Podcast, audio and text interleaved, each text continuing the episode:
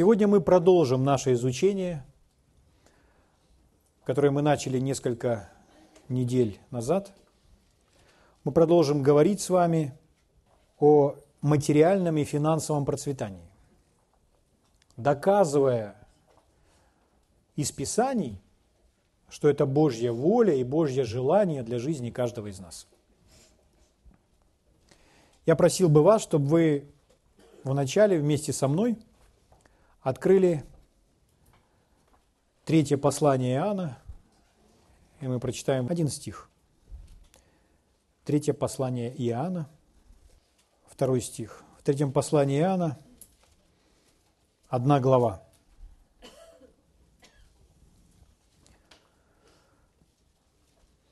У меня к вам вопрос. Вообще все Писания, все это собрание книг, которые мы называем Библией. Кем это написано? Это написано Святым Духом. Бог использовал разных людей, чтобы они под вдохновением Духа написали. Но мы воспринимаем с вами это как Слово Божье. И когда Иисус ходил по этой земле, Он называл священные писания Словом Божьим. Само Священное Писание называет Писание Словом Божьим. То есть это Бог, говорящий к нам. Поэтому даже если мы понимаем, что это писал Иоанн, он был вдохновлен Духом Святым сказать именно эти слова. Во втором стихе написано «возлюбленный». Мы возлюбленные, возлюбленные Богом. То есть это обращение к каждому из нас. Возлюбленный, молюсь, чтобы ты здравствовал и преуспевал во всем, как преуспевает душа твоя. Это один из самых могущественных и ярких стихов, который доказывает нам, что Бог желает, чтобы мы здравствовали, то есть были здоровы, жили без болезней и преуспевали во всем. Во всем подразумевается во всех сферах жизни. Материальное, конечно же, также один, одно из значений греческого слова, которое там используется, чтобы у тебя была хорошая, успешная дорога или путешествие. То есть, если нашу жизнь сравнивать с дорогой или с путешествием, чтобы наша жизнь была успешной, обеспеченной, хорошим, приятным путешествием. Поэтому это воля Божья, это Божье желание, это молитва, вдохновленная Святым Духом, молитва по сердцу Отца, молитва, которая пришла с небес, и которую помолился Иоанн.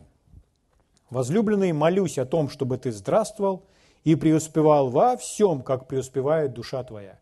Это воля Божья, это Божье желание для жизни каждого живущего на земле. Чтобы он здравствовал, был здоров и преуспевал во всем. Слава Богу. Если случается так, что в жизни человека что-то не происходит так, как об этом говорит Библия, или так, как бы человек хотел, это не значит, что Бог не хочет. Иногда человек склонен сразу допускать мысль, что Бог не хотел бы, чтобы это было в моей жизни. Так человек, молящийся об исцелении, если он не исцеляется, то он сразу допускает мысль, ну, значит, Бог не хотел меня исцелять. Но мы не можем делать выводы, что есть воля Божья, основываясь на обстоятельствах или даже на своем опыте. Это неверное основание для того, чтобы узнавать или познавать, что есть воля Божья. Писание дает нам четкое указание о том, чтобы мы познавали, что есть воля Божья. И для этого Господь дал нам священные писания, и для этого Господь дал нам Святой Дух, все для того, чтобы мы узнали, что есть воля Божья. Но мы не основываемся на своем опыте или на чьем-то опыте, чтобы на этом строить доктрины или какие-либо убеждения на том, что, что есть воля Божья. Поэтому очень важно осознавать, если в нашей жизни чего-то не происходит доброго, что мы знаем, что обещает Библия или обещает Бог, что бы это ни было, доброго не происходит, то очень важно осознавать, что причина в этом или нашей проблемой является не Бог, что Бог не хочет этого сделать. Бог никогда не является проблемой. Бог всегда является ответом. Так мы должны быть с вами навсегда запрограммированы в своих умах. Бог не является проблемой. Проблемой, почему мы не имеем чего-то доброго в нашей жизни, что обещает Бог, существует только два ответа. Кто может быть проблемой? Номер один – это мы сами. Мы чего-то не понимаем и делаем что-то не так. Как-то не так верим и как-то не так видим свою жизнь. Поэтому самым первым препятствием для получения чего-то доброго можем быть мы сами. И второе – это дьявол, который заинтересован в том, чтобы все доброе от Бога не приходило в нашу жизнь. Поэтому он будет всячески пытаться ставить разные препоны и преграды и препятствия, только чтобы лишить человека возможности получить от Бога то, что ему принадлежит, человеку принадлежит от Бога. Но дьявол обезоруженный, бессильный враг, если мы с вами во Христе. Единственным его оружием может а, остается только лишь ложь, если ему удается обмануть человека, когда человек верит неправильно. Однажды один человек, который учился в библейской школе, он рассказывал, как инструктор или его наставник, он сказал ему такую фразу, чтобы снарядить его на жизнь, которую он запомнил на всю жизнь и уже больше никогда не забывал. Он ему сказал так, что бы ни происходило в твоей жизни, всегда оставайся на Божьей стороне. То есть, какие бы трудности ни происходили, не становись в позицию того человека, который спорит с Богом или предъявляет претензии Богу. Всегда оставайся на Божьей стороне. Это очень верное и правильное правило. Если в нашей жизни что-то происходит, и человек начинает свою молитву или претензию к Богу такими словами, ну почему, Господь? Ну почему это происходит в моей жизни? Предъявляя Богу претензии. Почему ты этому позволяешь? Это человек, который уже не на Божьей стороне. Он уже обвиняет Бога в том, что в этом во всем участвовал Бог, что в его жизни происходят эти трудности. Что нам делать? Как нам правильно себя вести в таких ситуациях? Если мы оказываемся в каких-либо трудностях и очень критических трудностях, мы должны вести себя таким образом. Господь, я не понимаю, что происходит в моей жизни, и я не имею всех ответов, но я знаю одно. Ты верен, и ты истинен, и ты покажешь мне, как мне выйти из этой ситуации. Поэтому я уповаю на тебя но мы остаемся на Божьей стороне. Бог никогда не может быть причиной наших проблем. Бог для нас с вами всегда ответ. Аминь. Это очень важно понимать, знать и так практиковать в своей жизни. Итак, он здесь говорит, возлюбленный, я молюсь о том, чтобы ты здравствовал и преуспевал во всем, как преуспевает душа твоя. Слава Богу. Можно сказать, он говорит о преуспевании в трех сферах. Можно так сказать, что здесь перечислены три сферы. Преуспевание души, преуспевание, ну, здоровье – это преуспевание тела, и финансовое или материальное преуспевание. Но на самом деле он говорит здесь только о двух сферах. Он говорит о здоровье и преуспевании во всем. А то, о чем он говорит в отношении преуспевания души – он говорит о том, как получать эти два. То есть третье – это условие к получению первого и второго. Здоровье и преуспевание во всем. Поэтому он говорит о преуспевании в двух сферах. Это здоровье и преуспевание во всем. А как преуспевает душа – это условие для получения этих двух. Угу. Итак, для нас с вами очень важно осознать и понимать, что на наше преуспевание влияет именно наше внутреннее преуспевание или преуспевание нашей души. То есть на основании этого стиха начинается это все равно изнутри. То есть если душа преуспевает, значит это будет и в жизни, и в теле.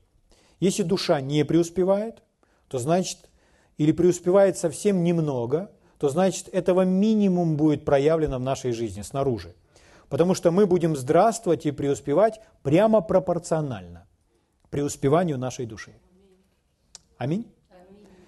Это очень важно понимать, что это начинается изнутри. Изнутри наружу. Если это есть внутри, это проявится снаружи. Если говорить о преуспевании души, то, конечно, мы понимаем, душа преуспевает в откровениях. В откровениях о Божьих мыслях, о Божьем желании, о Божьей воле. Когда мы знаем, какой есть Бог, как Бог мыслит, знать Божьи мысли – это и есть преуспевание души. Потому что мы начинаем думать, как думает Бог. Слава Богу. Так вот, когда мы говорим об этом, что связано наше преуспевание с преуспеванием души, то мы понимаем, если внутри человек нищий, то есть человек нищий в своем мышлении, и в его руках, в его кошельке или на его банковском счету появляются деньги, то через некоторое время он эти деньги потеряет. Почему? потому что он нищий внутри. Состояние внутренности влияет на то, что снаружи. Еще раз повторю. Поэтому человек, который нищий внутри, но на каком-то этапе жизни в его руки пришли деньги, неважно какой это этап, длительный или короткий, рано или поздно все равно он это потеряет. Когда эти деньги находятся или материальные блага находятся в его руках, он боится – о том, как бы это все не потерять. Он всячески старает это сохранить и сберечь. Откуда этот страх? Откуда эта боязнь потерять? Откуда боязнь в один из дней лишиться всего и не иметь ничего? Из-за нищеты внутри. То есть человек даже при деньгах может быть нищий внутри. Это возможно. Иметь деньги и оставаться нищим внутри. Но если человек нищий внутри, он не может контролировать и быть спокойным в отношении того, что в его руках. Если верно это, то верно также и обратное. Можно быть богатым внутри и в данный момент не иметь денег в своих руках. Я смотрю, что-то вы не очень счастливы. Так же, как возможно быть нищим внутри и при этом иметь какие-то деньги, точно так же возможно быть богатым внутри и не иметь в своих руках денег прямо сейчас. То, что в наших руках, не показатель, богатые мы внутри или нищие. Но мы знаем то, что внутри – оно обязательно повлияет на то, что снаружи. Почему это важно понимать? Потому что преуспевание души начинается с того, что человек осознает, кто он и чем он обладает, какие у него есть права. Если мы вернемся с вами к получению спасения, когда мы спаслись, приняв Иисуса Христа своим Господом, то в этот же самый момент, возможно, мы совершенно не чувствовали себя спасенными. Мы уже были спасены, в то время как мы не чувствовали себя спасенными и, возможно, не имели еще в своей жизни проявления этого спасения. Но проявление наступило после. Ощущение пришло после того, когда мы на самом деле уже были спасенными людьми. Мы можем принять свое исцеление обладать своим исцелением и в то же самое время еще не ощущать его в теле, но уже знать в своем сердце, что перемена наступила. И это не заставит себя долго ждать. То есть в теле все равно проявится спустя некоторое время. Мы принимаем Божью праведность по вере от Бога. И, возможно, человек в этот момент не чувствует себя достаточно праведным. Он не осознает в своем теле или согласно своих ощущений, что он теперь праведен. Но он стал праведным, потому что принял праведность от Бога как дар по вере. Аминь. То же самое Вот это параллель. Спасение, исцеление. Мы то же самое можем с вами сказать с наполнением Духом Святым. Чтобы принять Дух Святой, все равно нужно вначале поверить, что я принимаю Божий Дух. И человек принимает Божий Дух, начинает действовать на основании своей веры, и все ощущения приходят позже. Но он уже принимает этот Дух, он уже наполнен. Когда мы родились свыше, Библия говорит, что мы имеем Дух Христов, что Он поселился в нас. И то, что Он поселился в нас, даже если кто-либо не чувствует Его в себе прямо сейчас, это не значит, что это не является истиной. Дух Христов живет в нас. И мы соединены с Богом настолько, что мы один дух с Ним. Проводя эту параллель, то же самое с богатством. Когда человек богат, он в своих руках может и не иметь каких-то денег, но он богат внутри. Его душа начинает преуспевать. С этого все начинается. Начинается все изнутри. Как преуспевает душа? Душа преуспевает тогда, когда человек узнает волю Божью. Когда человек узнает, что говорит Бог в отношении его жизни.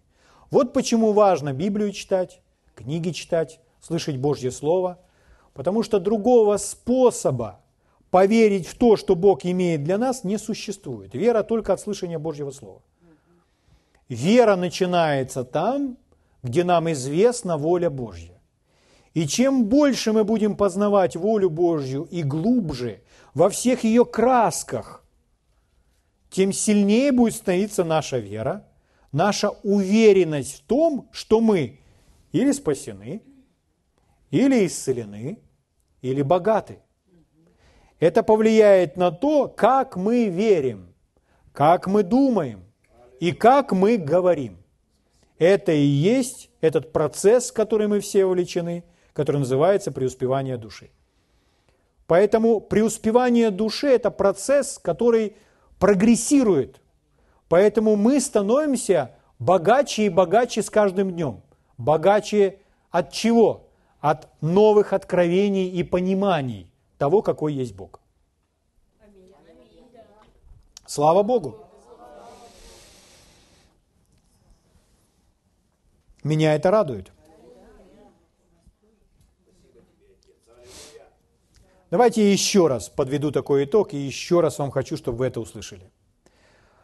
Можно быть нищим внутри и иметь деньги.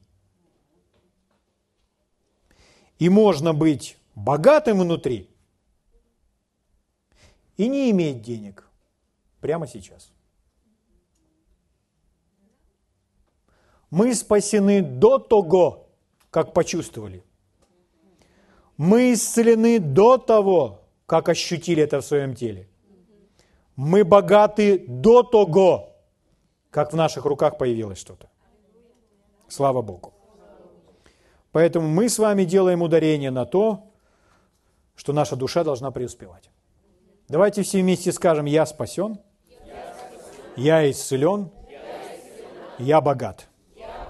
Еще раз, я спасен, я исцелен, я богат.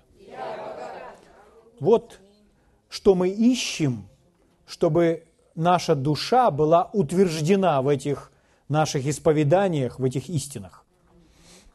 Слава Богу. Когда душа преуспевает, человек не боится потерять. Он не боится потерять деньги, потому что он знает, что это богатство производит его мышление, его верование, и никуда это все от него не денется. Потому что он богат. Это то, кто он есть, кем он является. Угу. Однажды Господь сказал одному человеку, когда он хотел получить благо различные, то Господь, исправляя его, сказал ему следующее. Ты веришь, думаешь и действуешь, как бедный.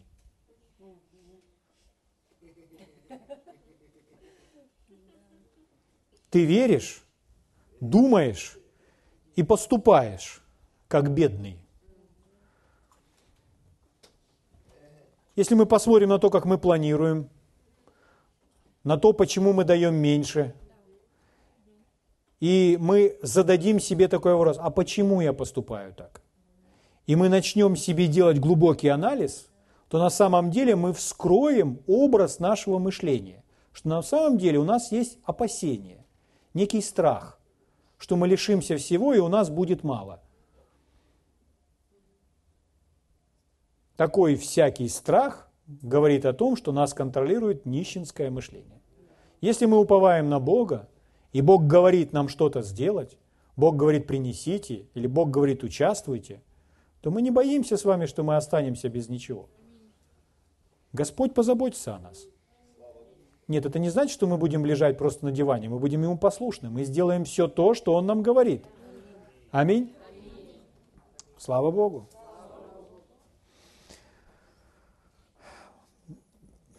Давайте для себя в очередной раз просто утешим себя.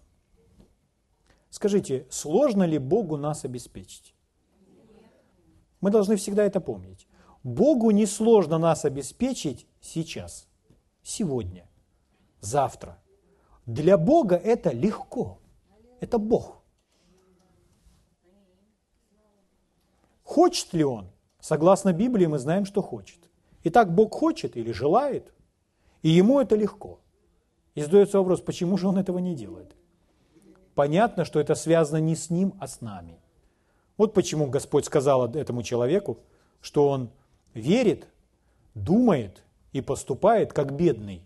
И это является преградой и препятствием тому, чтобы Господь проявился в его жизни. Угу. Поэтому нужно изменить то, как мы думаем, изменить то, как мы верим в этой сфере, и, соответственно, изменить то, как мы поступаем. Угу так как преуспевание, о котором мы говорим, о котором говорит Библия, начинается внутри. Человеку хочется все, чтобы какие-то обстоятельства изменились в его жизни, и это принесет ему мир. Нет. Мир приносит истина Божьего Слова. А обстоятельства меняются так часто и так быстро и в разные стороны, как ветер. То одно, то другое. Даже независимо от того, верит человек или не верит, они постоянно меняются – но мы не должны быть ведомы этими обстоятельствами. Мы должны жить в соответствии с истиной, которая неизменна. Мы отвечали себе на такие вопросы. Какого Бога мы знаем? То есть наш Бог, Он нищий? Или наш Бог богатый? Наш Бог желает для своих детей блага? Или Он желает своих детей проводить через различные трудности, уча их, не давая им никаких материальных благ, чтобы закалить их в этой жизни. Поймите, что даже порой такой термин, что если кто-то там э, не жил в нищете, или там, говоря о своих детях, что если они не жили в нищете, значит, ты жизни не знаешь. Поймите, нищета ничему не учит. Поэтому, если человек думает, что нищета чему-то учит, она ничему не учит. И то, чему мы с вами должны учить детей, мы должны учить их любви, вере, упованию на Бога, не нищете. Мы не должны забрасывать их в нищету, создавая им условия нищеты, осознавая, что, может быть, они чему-то в этом научатся. Нет. Мы учимся благодаря Слову и исполняя это Слово посреди хороших обстоятельств и посреди трудных обстоятельств. Аминь. Мы посмотрели с вами на жизнь Авраама, и жизнь Авраама стала для нас с вами свидетельством того, какого Бога знал Авраам. Такой же вопрос звучит каждому из нас. Какого Бога вы знаете? Какой есть Бог? Бог желает благ и избыточного материального обеспечения для каждого из нас или не желает? И если мы говорим «желает», это правильный ответ. Но он обязательно должен подтверждаться соответствующими местами Писания. У нас должны быть места Писания, доказательства, основанные на Библии. Аминь. Господь явился Аврааму и сказал, что он Эль-Шадай. И мы смотрели на это слово. Эль-Шадай, Бог всемогущий, который обеспечивает. Еще, когда Господь повелел Аврааму принести сына в жертву, он открылся ему как и Егова Ире. у нас в синодальном переводе написано «Бог, который усмотрит». То есть увидит до момента свершения, или можно так сказать, предвидит. То есть Бог предвидит, поэтому Он обеспечивает. Так как Бог предвидел, с чем человеку придется столкнуться, то Он обеспечил наперед то, что ему будет необходимо в тот момент времени. Вот Бог такой. Таким образом, Господь открывался человеку по имени Авраам. Продолжая наше изучение, хочу вам сказать следующее. Много раз в Библии, когда Господь представляет себя человеку, Он называет себя так, что Он есть Бог Авраама, Исаака и Иакова. Много раз в Библии, неоднократно. Бог назван Богом Авраама, Исаака и Иакова. Авраам родил Исаака, а Иаков – сын Исаака. То есть это одно, один род. Так ведь? И вот Бог называет себя их именами. Авраама, Исаака и Иакова. Какой же Бог Авраама? Мы посмотрели, какой Бог Авраама. И мы увидели, какие качества принадлежали Аврааму, чтобы Бог мог благословлять чтобы мог исполнить свое обещание в жизни Авраама.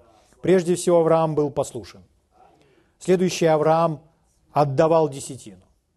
Еще одно из качеств – Авраам предоставил возможность выбора Лоту, то есть Авраам заботился о других, то есть он не был эгоистичен. И еще одно качество мы видели – Авраам был гостеприимен. То есть он, пожалуйста, предлагал заботу о других. Мы также видели, что Авраам был смелым человеком. То есть он с Богом отважно шел в бой. Слава Богу. Это давало возможность Богу исполнять свое слово в жизни Авраама. Сегодня следующий. Исаак. Исаак. Ну, Бог же, он Бог Авраама, Исаака и Иакова. Он же не назвал себя «Я Бог Авраама». Он употребил еще эти имена Исаак и Иаков. И вот у меня возникает следующий вопрос. А какого Бога знал Исаак? Мы посмотрели на жизнь Авраама, как Бог явился Аврааму еще в Уре Халдейском и сказал выйти оттуда, и Бог начал вести его. И открывался ему шаг за шагом. У Авраама был уже определенный опыт, определенное количество откровений. У Авраама было познание о Боге. И Исаак начал с того момента, где отец ему передал то, что отец уже знал о Боге. Поэтому Исаак, он продолжил ходить с тем Богом, которого знал Авраам, и у Исаака было свое понимание и откровение о Боге, основанное на том, что передал ему отец, и основанное на том, как он дальше ходил, развивался с Богом. Угу. И вот меня интересует, какой был Бог Исаака? Или Исаак видел Бога каким? Давайте мы посмотрим только на некоторые места Писания, чтобы ответить себе на этот вопрос. И это станет нашим с вами дополнительным богатством, чтобы видеть что такое процветание, которое обещает Библия. Как они это видели? Чем они пользовались и что они имели? Давайте вместе откроем Бытие, 24 главу. Я прочитаю вам выборочно некоторые стихи.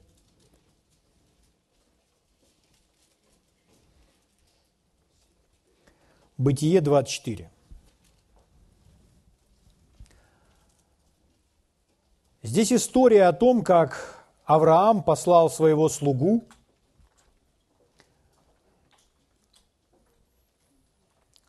чтобы тот нашел невесту, жену своему сыну Исааку. И вот смотрите его слова с 35 стиха. «Господь весьма благословил господина моего, Господин – это Авраам. И он сделался великим. Он сделался великим. Исаак уже достаточно взрослый. Это то, что Исаак может уже видеть в своей жизни. Господин сделался весьма великим. Он дал ему. Кто это он? Это Бог. Он дал ему овец и волов, серебро, золото, рабов, рабынь, верблюдов, ослов. Видите, какой список? Это все те блага, которые были необходимы на то время, которыми люди в то время пользовались. Возможно, в нынешнее время мы бы сделали другой список. Возможно, нам сегодня здесь, в наших городах, не нужны верблюды или ослы, если только мы не живем где-то на Востоке. Так ведь? Но никто из нас не отказывается от золота и серебра. И от разных других благ. Но этот список, он такой обширный, охватывающий каждую сферу. Здесь есть и средства передвижения, здесь есть и пища, здесь есть и одежда, здесь есть просто инвестирование в драгоценные металлы, чтобы сохранить эти материальные блага и так далее. И у меня к вам вопрос. Согласно слов слуги, кто дал это Аврааму? Здесь написано, что Бог. Скажите, Бог изменился? Бог такой же, Он не изменился. Поэтому это же Он даст и нам. Он дает нам точно так же материальные блага. Овец, волов, серебро, золото, работников, компании, машины, трактора, комбайны, компьютеры и так далее. Это все от Бога. Слава Богу. Вот что наблюдает Исаак. Он смотрит на своего папу и видит, что папа достаточно велик. И что дальше?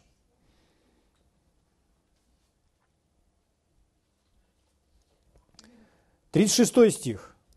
Сара, жена господина моего, уже состарившись, родила господину моему сына, Смотрите, вот еще, состарившись, но вы знаете, она чудом родила сына. То есть не только эти материальные блага, но также и наследник, также сын, о котором мы говорим, которого зовут Исаак. Следующая фраза, после запятой. Которому он, Авраам, отдал все, что у него. Вот последняя фраза. Которому этому Исааку, он, то есть Авраам, отдал все. Отдал все, что у него. То есть Исаак, из-за того, что у него такой отец, он уже был миллиардером. Он был миллиардером, потому что он родился в этой семье. В семье человека, который знал Бога. Который знал Бога, и Бог дал ему все то, что мы с вами прочитали. Все перечислено. Слава Богу. Теперь давайте подумаем об Исааке. Как он себя чувствовал в этой семье. Как он воспитывался в этой семье. Как он жил. Авраам родил Исаака, когда он уже был достаточно в зрелом возрасте. Сто лет ему было. Поэтому, когда родился этот сынок, он часто, будучи маленьким ребенком, сидел у него на коленях, и папа ему рассказывал обо всем. Папа рассказывал ему о Боге, о том, как он общается с Богом. У меня к вам вопрос. Скажите, какую пищу кушал Исаак? Исаак кушал самую лучшую пищу. Исаак кушал различные фрукты – диковинные. Исаак кушал лучшее мясо, свежий хлеб на закваске. Слава Богу. В какую одежду одевался Исаак? О, да я думаю, Авраам сам контролировал, из каких тканей шили Исааку эту одежду. Исаак имел все самое лучшее. Вы скажете, о, какой избалованный ребенок. Нет. Находясь на коленях у своего папы, папа его учил ходить с Богом. Папа учил его любви, вере, доверию Богу. Поэтому, уча его любви и вере, Исааку не было необходимости учиться чему-то посредством нищеты.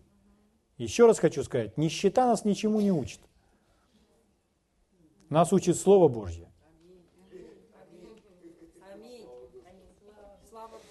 Здесь написано, он отдал все. Когда Исаак вырос, то он получил все. Все папино имущество. Все, что папой было накоплено. Все, все, все. То есть он сразу же стал миллиардером или мультимиллиардером. У него есть все. Хотели бы быть на месте Исаака? Но вы родились в это время. Слава Богу! Что это значит? Давайте прочитаем еще одни мысли Божьи о Божьем плане. Откройте вместе со мной книгу притчи. Книга притчей, 13 глава.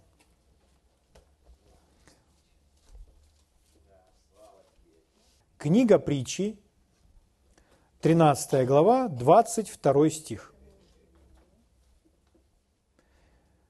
Итак, добрый оставляет наследство и внукам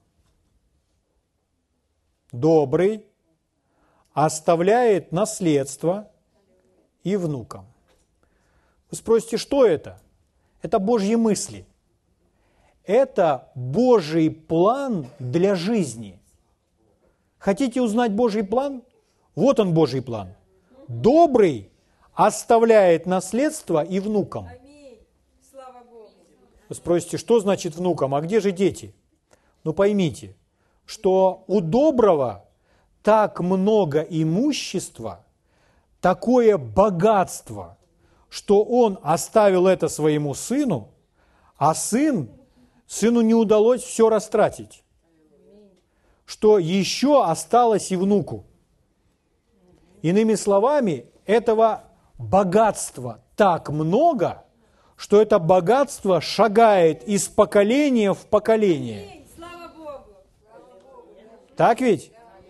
Итак, добрый оставляет наследство и внукам. Вот Божий план. Случилось ли это в жизни Авраама? Да. Исаак стал сразу миллиардером. У него было и волов, и козлов, и верблюдов, и ослов, и золота, и серебра, и всего у него было сразу много. Это его наследство от его отца. Поэтому все, что мог сделать Исаак, он мог сделать только так. Папа, спасибо, спасибо. Но когда рождаются у него дети, то в свою очередь внуки говорят, дедушка, спасибо тебе, дедушка, за такое наследство. Так вот здесь написано, добрый оставляет наследство и внукам. Это божественный план для нашей жизни. На этом стих не заканчивается. И дальше написано следующее. А богатство грешника сберегается для детей грешника. Нет, так не написано. Не написано. Написано, а богатство грешника сберегается для праведного. Вот две совершенно противоположные жизни. У доброго у него наследство, и он передает это своим детям. А у грешника? А грешник, даже если что-то накопил, он не может передать это детям. Все это теряется. Вот почему важно быть с Богом, позволить Богу быть своим Эль-Шадай или Иегова Ире – быть своим источником и обеспечителем и жить так, как жил Авраам, будучи послушным Богу, отдавая ему десятину, быть смелым человеком, не эгоистичным, быть гостеприимным, даятелем в жизни. Аминь. Это человек, который уповает на Бога. Слава Богу. Итак, богатство, оно шагает и двигается от поколения к поколению. Такое это богатство. Но знаете, в чем трагедия? Что большинство христиан не верят в это. Они не верят в то, что богатство должно быть столько, что мы не можем потратить за свою жизнь, а это еще остается нашим детям и более того внукам. Ну вот какую картину мы видим с вами в Библии. Итак, какого Бога знал Исаак? Исаак знал Бога, который сделал его отца богатейшим человеком. Аминь. Исаак знал Бога, который вел его отца искать для Исаака совершенную жену. Бог вел Авраама, чтобы тот искал для Исаака, как Библия определяет, добродетельную жену. И он искал эту совершенную пару, чтобы ее указал кто? Тот, кто Иегова Иры, тот, кто источник всего, у которого есть план для нашей жизни. И он нашел эту совершенную женщину. Слава Богу. Чудесным образом. И еще Исаак знал Бога,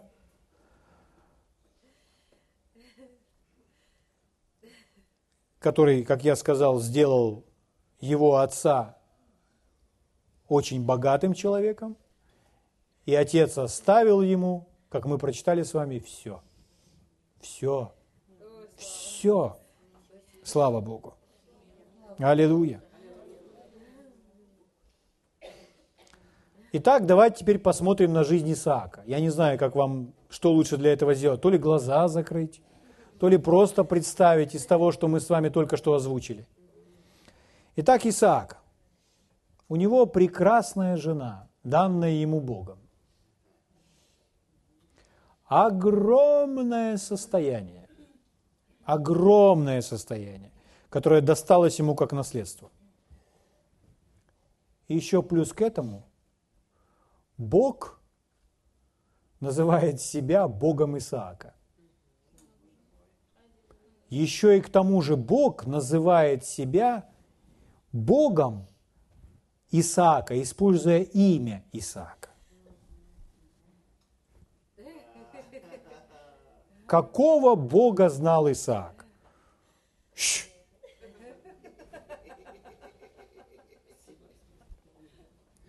Слава Богу! Что такое это преуспевание?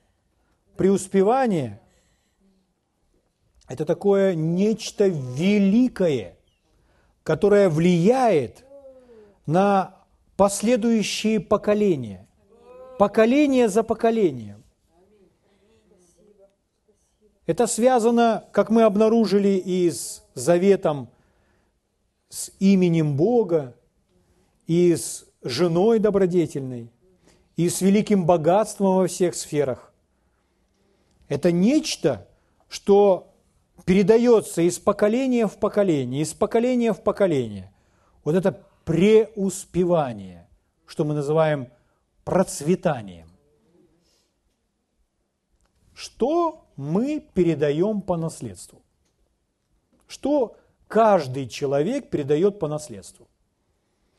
По наследству передается то, что приходит в жизнь наших детей и каким-то образом контролирует жизнь наших детей. Как правило, что мы передаем? Я сейчас прочитал все эти материальные естественные вещи, но поймите, что прежде всего Авраам Исааку передал мышление, веру, то, каким он видит Бога. Поэтому Исаак, он понимал, что Бог, Он, который обеспечивает, Он любит, который имеет план, который в свое имя вставил также мое. Угу. Мышление Исаака было мышлением богатого, свободного человека, состоящего с Богом в завете. Мы вольно или невольно, произвольно или непроизвольно, но навязываем свое мышление своим детям. И если нас контролирует мышление нищеты, то наше наследие, которое мы передаем детям, будет нищета в их головах. Но почему мы живем в этой стране, и поколение за поколением не может там прорваться в чем-то? Потому что люди определенным образом мыслят. И родители на своих кухнях, в своих домах, разговаривая о чем-то, просто говоря о жизни, они передают видение жизни, свое мышление своим детям. Те, в свою очередь, своим внукам. Но, как мы с вами сказали, преуспевание начинается изнутри прежде всего. Поэтому богатейший Авраам, Авраам богатый внутри своей верой в Бога, когда он сажал на свои колени Исаака, то он ему прежде всего передал мышление богатого человека, богатого в Боге, богатого верой, посвящением, послушанием, любовью к Богу. Поэтому Исаак знал, с Богом все возможно. Бог меня защитит, Бог меня сохранит, Бог меня обеспечит. Все мы с вами передаем своим детям что-то по наследству. И прежде всего, это мышление. Передадим ли мы мышление нищих нашим детям? Или мы обогатим наших детей своими откровениями, своим познанием о Боге, какой есть Бог? Как это сделать? Нужно просто жить в этих откровениях. Дом должен быть наполнен тем, что мы делимся, тем, что мы знаем о Боге. Наша жизнь должна быть свидетельством того, во что мы верим. И тогда то, что связано с внутренним преуспеванием, и, конечно же, то, что связано с внешним, то есть и материальные блага, мы с вами передалим нашим детям, и хватит еще и на внуков. Слава Богу. Но важная истина. Господь не изменился. Бог Авраама, Исаака и Иакова сегодня это наш Бог. Аминь. Поэтому мы верим в Бога, который обеспечил Авраама, Исаака и Иакова, которого представил нам Иисус, это тот же самый Бог, Эль-Шадай и Иегова Иры, которого нужно познавать всю свою жизнь, чтобы становиться внутренне богаче и богаче. Слава Богу. И мы продолжим, конечно. Давайте встанем на ноги и поблагодарим Его.